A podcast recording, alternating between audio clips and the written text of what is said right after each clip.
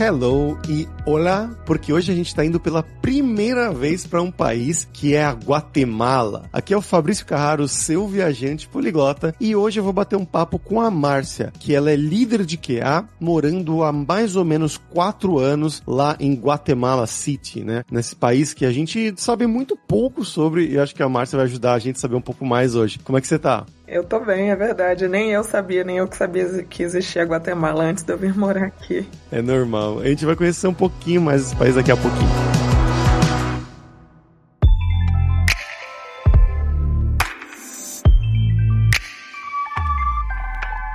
Ai, pessoal, antes da gente ir pro episódio de hoje, eu queria falar sobre a DLC, a Dev Leaders Conference, que é uma conferência organizada pela Alura todo ano, já teve no ano passado, e a gente vai ter esse ano novamente no dia 11 de agosto, e é a nossa conferência focada em líderes em tecnologia, né? Pessoas como tech leads, gerentes de TI, diretores, etc. Ou então para pessoas de TI que querem aprender desses grandes líderes que vão se apresentar lá. Como eu falei, ela vai acontecer no dia 11 de agosto e os ingressos já estão disponíveis, então vai lá em devleaders.com.br para garantir o seu antes que eles acabem.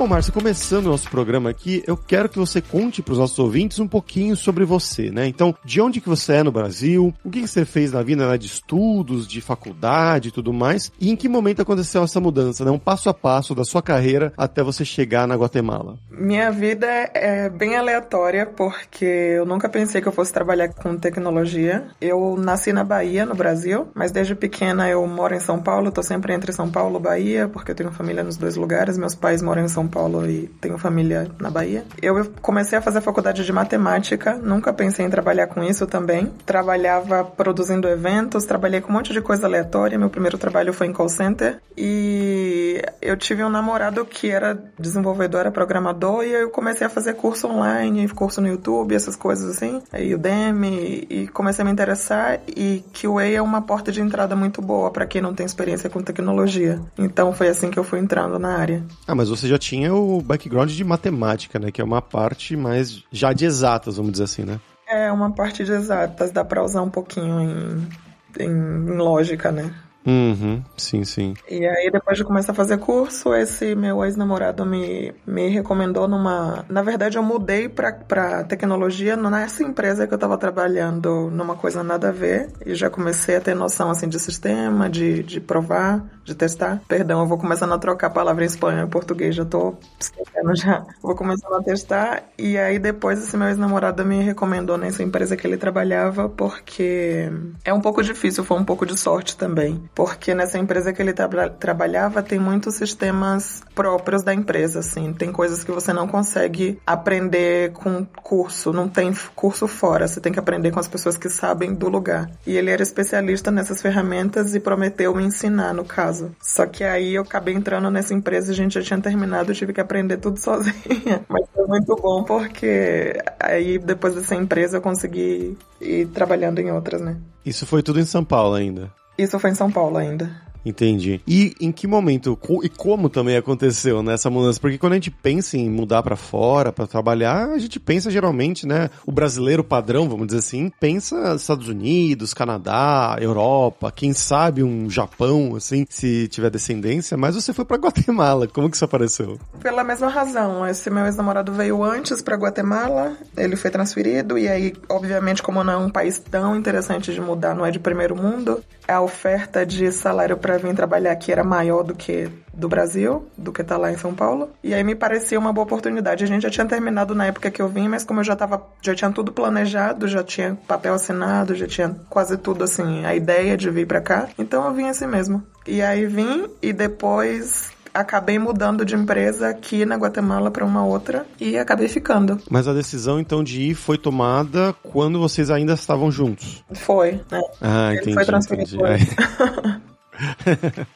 Interessante, é, pelo amor, assim, mas você acabou decidindo ir mesmo assim, né? Eu costumo falar que mais ou menos, assim, porque antes é, a gente ficou um ano namorando à distância. É, quando ele veio, eu não consegui ser transferida e ele me ofereceu vir, e ele, ele mantinha a gente, assim, os dois. Eu pedi a demissão e vinha, só que não me parecia interessante, eu não queria depender. Então a gente ficou um ano à distância e eu vim quando a proposta me pareceu interessante. Então a razão foi por causa dele, mas eu não vim por causa dele, entendeu? Entendi, sim, sim. E como é que foi essa. Primeiramente, o processo, né, de, de entrevistas, o processo. Entrevistas técnicas mesmo, né? Como é que funciona nessa área de QA e como é que funcionou para essa empresa primeira que você trabalhou, na Guatemala? Essa primeira que eu trabalhei, eles me deram uma boa oportunidade, porque eu nem falava espanhol, né? É, eu só tinha uma promessa de aprender, boa vontade e já tinha uma noção de cursos que eu tinha feito de QA. Então, é, eu acho que foi mais assim uma, uma sorte, uma oportunidade. Eu me preparei bastante para a entrevista também. Eu, eu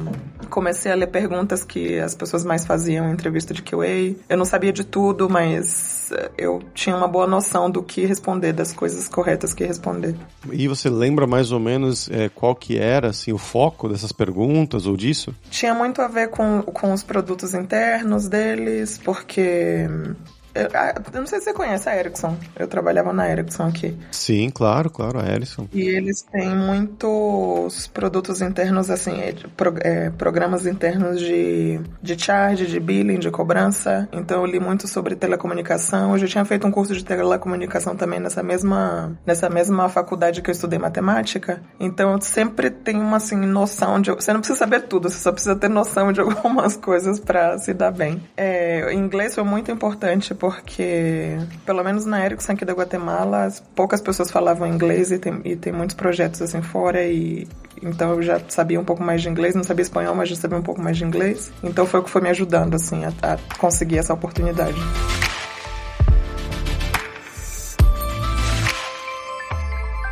E chegando aí no país, como é que foi a sua primeira impressão, né? Seja da parte burocrática de fazer visto de trabalho, essas coisas, mas também da parte de arrumar casa, de primeiros dias, como que é o país. É que como foi uma realocação, eu não, eu não procurei um emprego aqui, foi uma realocação, eles me pagaram passagem, pagaram passagem, eu tinha direito, teoricamente, a dois meses de hotel, mas eu não usei porque eu já tinha um apartamento aqui por causa do meu ex. Eles também te pagam um salário extra para o primeiro mês para você comprar coisas que, que precisa. Tinha, assim, uma série de benefícios, inclusive curso de espanhol, se eu quisesse ter feito, mas eu acabei não fazendo, porque é muito difícil encontrar pessoas que falam português aqui, então, principalmente professor, então acabei aprendendo com amizade mesmo. Mas teve essa série de benefícios, me pagavam visto, pagavam mudança se eu quisesse dos meus móveis do Brasil, pagavam visto para minha família caso eu fosse casada, mas acabei não usando nenhum desses benefícios, só o salário, o primeiro salário extra. Entendi. E como é que foi então a primeira impressão da Guatemala? Ai, menino, quando eu cheguei aqui, eu não pensei muito bem, foi uma decisão assim meio louca. Tinha tanta coisa na minha vida acontecendo na época por causa do término e tudo, que eu acabei não pensando muito, não sabia é, exatamente como a Guatemala Guatemala era, se não, se eu tivesse pensado duas vezes, acho que eu não teria vindo. A Guatemala é um país mais perigoso que o Brasil. A moeda, se você for converter, dá na época era dois quetzales, era um real, era assim o dobro, né? Mas o valor era mais ou menos a mesma coisa, porque enquanto o salário no Brasil, digamos que é o salário mínimo é mil reais, aqui é dois mil quetzales. Então, se você pôr na balança, teoricamente é a mesma coisa. Só que o custo de vida aqui é muito alto, assim. As coisas que são que você não compra todos os dias, como carro, geladeira, são muito mais baratas que no Brasil. Mas as coisas que você compra todos os dias, como mercado, são é mercado que é muito caro. Não tem transporte público seguro, você precisa ter um carro. E quando eu cheguei aqui, eu ia trabalhar todo dia de Uber. E eu gastava muito de Uber. É muito trânsito, porque todo mundo tem carro. E aí, seis meses depois, começou a, a pandemia. E aí, eu comecei a trabalhar de casa. Foi o que deu uma aliviada. Mas se eu soubesse, assim, do custo de vida. Tanto que hoje, quando eu penso em morar em outros países, eu, eu pesquiso, assim, mais custo de vida, mais experiência de pessoas.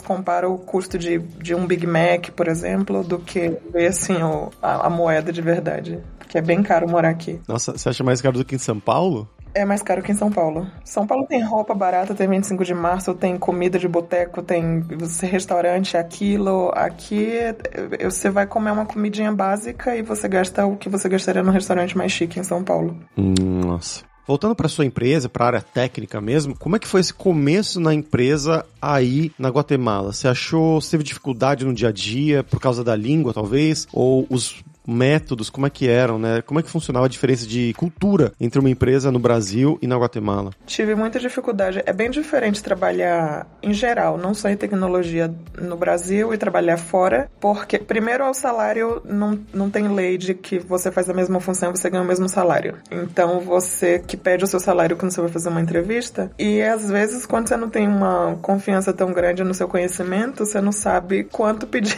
E eu não tinha essa segurança assim de pedir muito, pedir pouco, não sabia quantos meus amigos ganhavam, não sabia se alguma coisa, algum tema eu era obrigada a saber, era uma coisa que eu já devia saber ou era uma coisa que, que tá ok não saber. Quando eu cheguei aqui eu não sabia falar espanhol, então foi bem difícil, assim, até o computador era difícil porque tem umas teclas em espanhol que não tem em português. Tudo é, foi difícil no começo. Cultura de falar com as pessoas, cultura também de no Brasil, é, eu acho que no Brasil a gente é um pouco mais vigiado, assim, de é, você tem que mostrar produtividade sempre, assim, fingir que tá trabalhando. Tem essa ideia de que se você tá olhando seu celular, eu não sei se é uma coisa minha ou se é uma coisa que não é, não sei, de que não era de tecnologia, mas tem essa coisa assim mais do do, do tem que trabalhar. E aqui, aqui, eu tenho uma impressão de que se você está entregando o que você está fazendo, se você terminou cedo, se você quer ir para casa, se você quer terminar de casa, ou se não tem tanto essa, esse microgerenciamento, assim. Mas me custa um pouco culturalmente, por, culturalmente aí já no sentido não só no trabalho, mas porque aqui é um país um pouquinho mais conservador que o Brasil. Então, assim, é, brincadeiras, coisas assim de, de falar na hora de trabalho, falar em, falar em hora de almoço. E tecnologia é uma área mais masculina, então eu, em vários projetos eu trabalhei só eu de mulher. E aí tem essa ideia de que eles podem falar coisas entre eles e não podem falar na minha frente. Então tem essas bobeirinhas assim que pegam um pouco. Entendi. E como que era o seu trabalho no dia a dia em, em comparação com o Brasil? Na Ericsson são tecnologias próprias, assim, são poucas as ferramentas que você usa que são gerais, assim, mais ferramentas assim de, de gerenciamento de teste, ferramenta de como API testing, outras coisas assim, mas o que eu usava no dia a dia eram coisas próprias da Ericsson. E como eu não tinha tanta segurança de que eu não sabia, de que eu não conhecia as coisas deles, as ferramentas deles, eu estava sempre lendo bastante documentação. Eu tinha muito isso de não sabia uma coisa e me dava vergonha perguntar porque eu achava que eu tinha que saber, ou porque eu achava que eu não tinha entendido por causa do idioma, do barreira do idioma, então o começo foi um, um pouco difícil. Mas depois que eu mudei de trabalho aqui, aí eu já tive uma percepção diferente porque eu já tinha uma confiança de que eu sabia o idioma, de que eu estava entendendo e que ferramentas que eu não conhecia. Eu, eu mudei de web para mobile. Então, as ferramentas que eu não conhecia de aplicativo, eu não sabia, não sabia, nunca tinha trabalhado com isso, então já não tinha mais essa vergonha de, de perguntar, porque eu já tinha uma confiança no meu trabalho, já tinha uma confiança no idioma e já sabia me relacionar com as pessoas daqui, então já foi um pouco mais tranquila do que na primeira. E como é que funciona a parte das amizades no trabalho, né? Porque no Brasil é bem comum a gente ir almoçar todo mundo junto, tomar aquele cafezinho à tarde e tudo mais. Na Guatemala também é assim ou não? Isso foi um choque cultural que me entristeceu aconteceu, porque é o que eu te falei da cultura, né, do país conservador e tal. Aqui não tem isso de você sair, tomar uma cerveja em boteco, primeiro que nem tem boteco de esquina. Segundo que as pessoas que eu conhecia eram, é, as pessoas são bem religiosas, então esse, esse primeiro trabalho me deu, me deu um pouco de trabalho. Mas aí depois que eu mudei para um outro, eu tive, eu percebi que era mais dessa empresa que eu tava do que em geral, assim. Eu comecei a encontrar os amigos corretos e eu tinha medo quando eu mudei para essa outra empresa porque já tava, né, já tinha pandemia pandemia, a gente já não trabalhava presencial, então tinha esse medo de que eu não ia conhecer ninguém, de que eu não ia ter confiança com ninguém. E quando você trabalha com amigos é muito mais fácil porque você tem essa intimidade de, de brincar e de falar coisas sem magoar, né? Quando é tudo muito profissional é, é mais difícil. Só que eu entrei nessa outra empresa e eles sempre fazem festa de tudo e tem comemoração de tudo e, e pagam happy hour às vezes pra gente. Às vezes eu vou no escritório só pra fazer comemoração de alguma coisa. Às vezes tem esses eventos cada quatro meses de cor ali, não sei o que, blá blá blá. Então aí eu, eu já me senti assim mais, mais com uma cultura brasileira nesse meu novo trabalho. E, no geral são mais conservadores e mais religiosos, mas você tem que escolher assim que tá catando pessoas que são um pouquinho mais parecidas com brasileiros. Aí dá certo.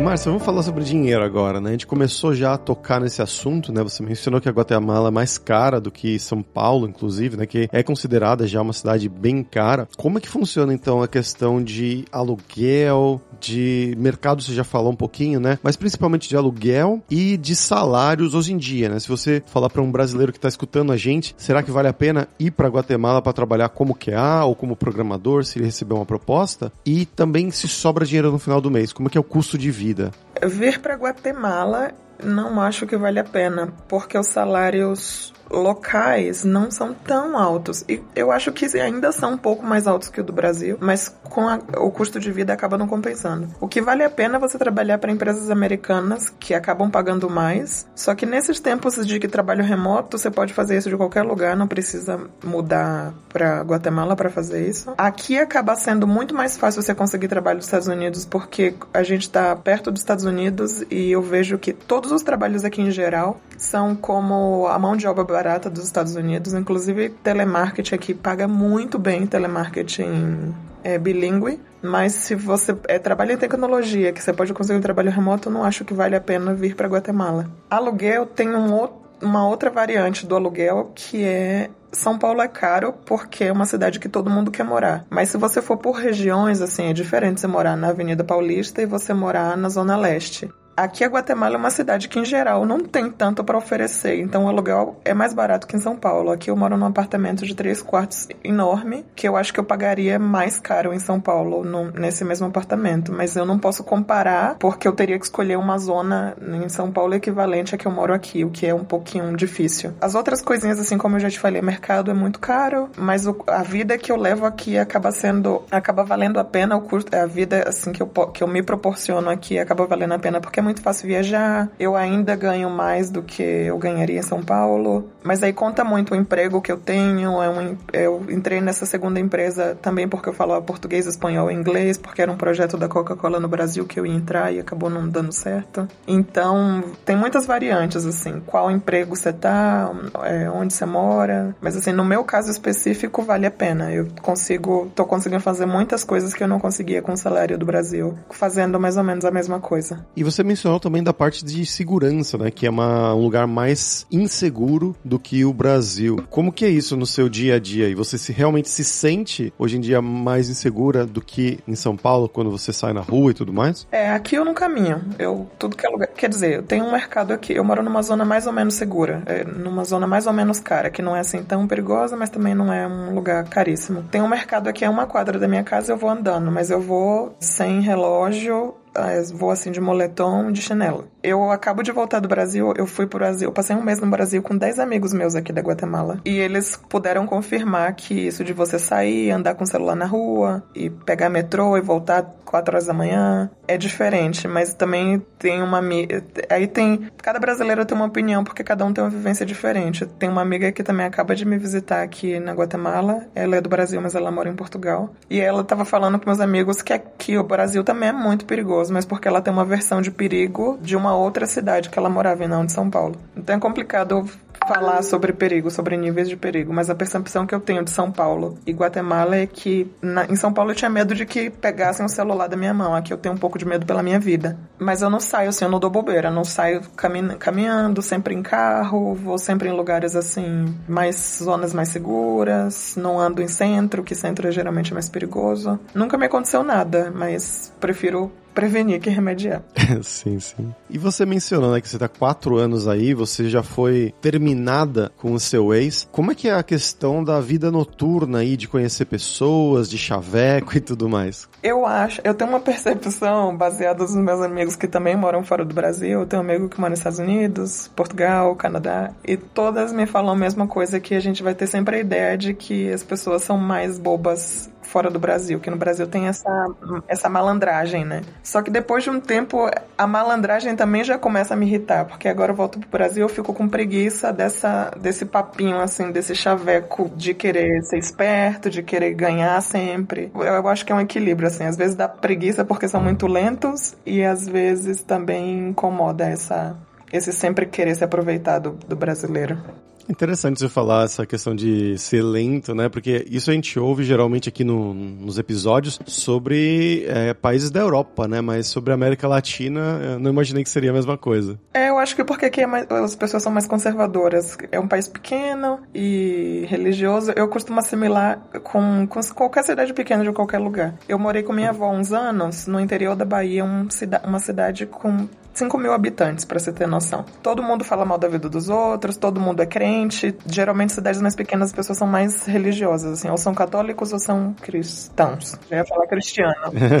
é, cristão. Então, aqui é um país muito pequeno. Para você ter noção, a Guatemala, o Brasil dá 80 Guatemalas. E eu acho que é por isso as pessoas ainda têm essa coisa assim, são um pouquinho mais machistas, são um pouquinho mais racistas, são um pouquinho mais homofóbicos, são um pouquinho mais religiosos, são um pouquinho mais conservadoras. Tudo que no Brasil já tem, aqui é um é como se fosse a nossa. As pessoas da minha idade estão com o pensamento da geração da minha mãe, por exemplo. Estão um pouquinho atrasados nisso. Eu acho que por causa do conservadorismo são um pouquinho assim. Não tem a, mente tão aberta para algumas coisas, assim, tem um pouco de tabu. Porque eles fazem, mas não podem falar que fazem. Eu acho, acho que é isso, o resumo. Então você pensa em ficar aí por muitos mais anos, em sair daí em breve? Como é que você tá? Não, eu não penso em morar aqui para sempre. Não, não. Mas saber né? O que a vida me surpreende. Eu pensava em morar num país de primeiro mundo agora, para ver se eu aproveito um pouco dessa sensação de não Latinoamérica. Mas não sei, depende porque para eu sair daqui eu preciso sair desse trabalho que eu tô, então preciso fazer um plano assim a longo prazo. E eu tô começando a pensar nisso agora, porque daqui a um ano eu, comple eu ganho uma residência permanente e aí eu posso pensar mais com a cabeça fria de se eu quero sair desse trabalho, se eu quero ir embora aqui ou, ou o que fazer. Então talvez ficar aqui mais um ano e ver o que o que eu posso pensar. Mas ultimamente eu tenho buscado muito países que têm visto de nômade digital. O México aqui do lado tem, que é um país também. Eu gosto bastante do México, que é a cidade do México parece um pouco São Paulo. Países que você precisa comprovar uma renda de tantos dólares, países que você precisa ter não sei quantos mil dólares guardados, e tem países que você nem precisa pagar imposto, como por exemplo Bali, você não precisa pagar imposto se você é nômade digital, você só paga no país que você trabalha. Então isso tem me interessado um pouco porque antes de voltar para o Brasil eu gostaria de viver outras experiências, outros países. Eu acho que foi uma loucura eu ter vindo morar na Guatemala, mas foi uma ótima loucura, porque eu, eu acho que quando você está fora do país, você amadurece cada um ano, você deve amadurecer uns quatro anos. Aprendi muita coisa, aprendi um novo idioma, aprendi uma nova cultura, é, uma outra culinária. Como eu te falei, é muito fácil viajar aqui, conhecer um monte de coisa. Então, acho que eu queria arriscar assim uma outra uma outra vez. E como é que é a culinária daí? Eu acho que a culinária é, hispana é bem parecida, né? Muito taco, muito abacate, pimenta, tem muito caldo. Os pratos típicos daqui são geralmente com frango, porque carne é mais cara aqui, então muito frango, muita tortilha. É sempre frango com algum caldo, assim, bastante caldo, pouquinho arroz e, e, e abacate. Mas eu gosto bastante, eu aprendi a, a, me acostumei já, porque no princípio eu tinha um pouco de não eu sou um pouco fresca assim para comida. No começo eu não gostava muito não, mas agora eu já gosto. e a gente falou bastante da parte da insegurança, né, de e dos preços altos também. Mas o que que tem de legal para fazer na Guatemala, né? Quais são os, os seus hobbies? E para alguém que for visitar, mesmo como turista, o que que tem de bacana? A cidade, a capital, não tem muito o que fazer. É mais vida noturna, é mais bar e festa mas as cidades ao redor, a Guatemala é um país lindíssimo, lindíssimo. Eu já trouxe uma amiga minha para vir para cá e uma prima minha também que veio do Brasil. E sempre que, que eu trago gente, meus amigos todos, a gente vai fazer assim um mini tour. Então tem vulcão, que é uma coisa super diferente pro Brasil, porque no Brasil não tem vulcão. A capital é rodeada de 39 vulcões ativos? Alguns ativos, eu já subi. Inclusive, eu já subi um ativo que são seis horas de subida, seis horas de descida, frio de, de grau negativo lá em cima. E tem assim, tem coisas lindíssimas para conhecer aqui. Se você tiver um tempo depois, pesquisa um lugar que chama Semuk Champei. Parece folheto de, de coisa da Bíblia, assim, de Jesus contando história para as crianças. É uma água azul, uma coisa mais linda do mundo. Tem praia de areia preta porque é areia vulcânica também. Tem lugares muito lindos, muito lindos. Assim, o turismo é incrível e como é pequeno, você consegue o lugar mais longe que tem daqui, oito horas em carro que é onde estão as ruínas maias. Então também tem esse Parque das Ruínas Maias que é assim incrível, tem pirâmides altíssimas, tem coisas assim bem diferentes do Brasil para conhecer. Eu gosto bastante do turismo aqui, é um país bem bonito. Maravilha. Eu fui no México já, deu para ver uma parte dessa cultura, né, inca, maia, asteca e tudo mais, das pirâmides e tudo mais, é maravilhoso mesmo.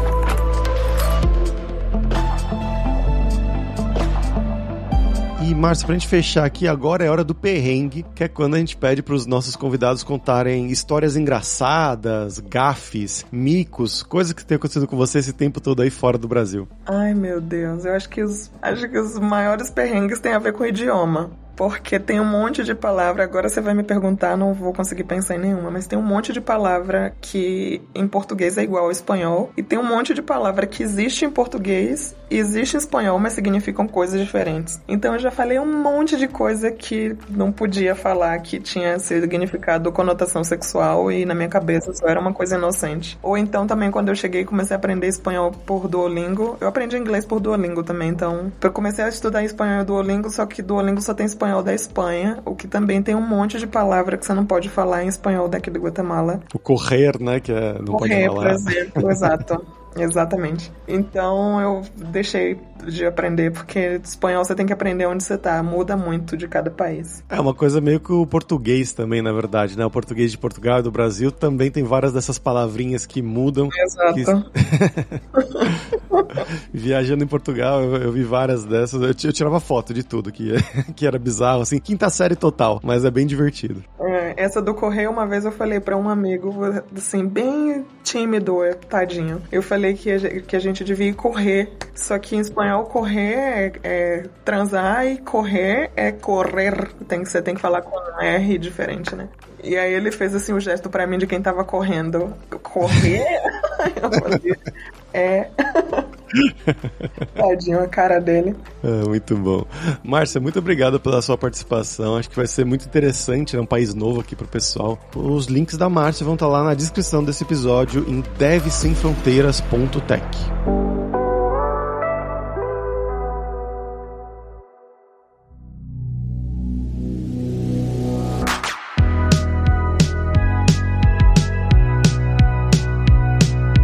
por hoje é isso. Muitas gracias pela sua audiência. E se você gosta do Deve Sem Fronteiras, recomende para cinco amigos, dá cinco estrelas pra gente na Apple, também no Spotify. Segue a gente lá pra nossa comunidade crescer sempre cada vez mais. E a Alura criou techguide.sh para te ajudar na sua jornada de aprendizado. É um mapeamento das principais tecnologias demandadas pelo mercado, um guia norteador com as nossas sugestões e opiniões. Então vai lá dar uma olhada em techguide.sh. E a gente tem os 7 Days of Code, que são 7 dias de desafios todos totalmente grátis em diversas linguagens de programação para você realmente botar a mão na massa e praticar o que você estiver aprendendo, seja com os cursos da Alura ou de qualquer outro lugar. Então vai lá se desafiar em 7daysofcode.io. E não deixe de conhecer a Alura Língua para você reforçar o seu inglês e o seu espanhol e dar aquela força, tanto no seu currículo quanto na sua vida profissional, que foi uma coisa que a Márcia destacou muito durante o episódio, né? Que ela só conseguiu essa vaga por falar inglês, ela ainda não falava espanhol e por isso ela teve muitas dificuldades chegando lá, né? Teve que aprender meio que na marra. Então é uma coisa que você vai poder aprender na Alura Língua com os cursos regulares de inglês e espanhol. E só lembrando que o ouvinte do Deve Sem Fronteiras tem 10% de desconto em todos os planos. Então vai lá em aluralingua.com.br barra promoção barra Deve Sem Fronteiras e comece a estudar com a gente hoje mesmo. Além também, é claro, da alura.com.br que tem mais de 1.400 cursos de tecnologia, principalmente na área de programação, né? Então você vai encontrar lá formações das carreiras de front-end, de back-end, de data science, agora também de inteligência artificial com a nova escola de IA da Alura, mas também coisas de testes, né? Que é a área da Márcia. Com certeza vai ter o curso para você. Então, pessoal, até a próxima quarta-feira com uma nova aventura em um novo país. Tchau, tchau.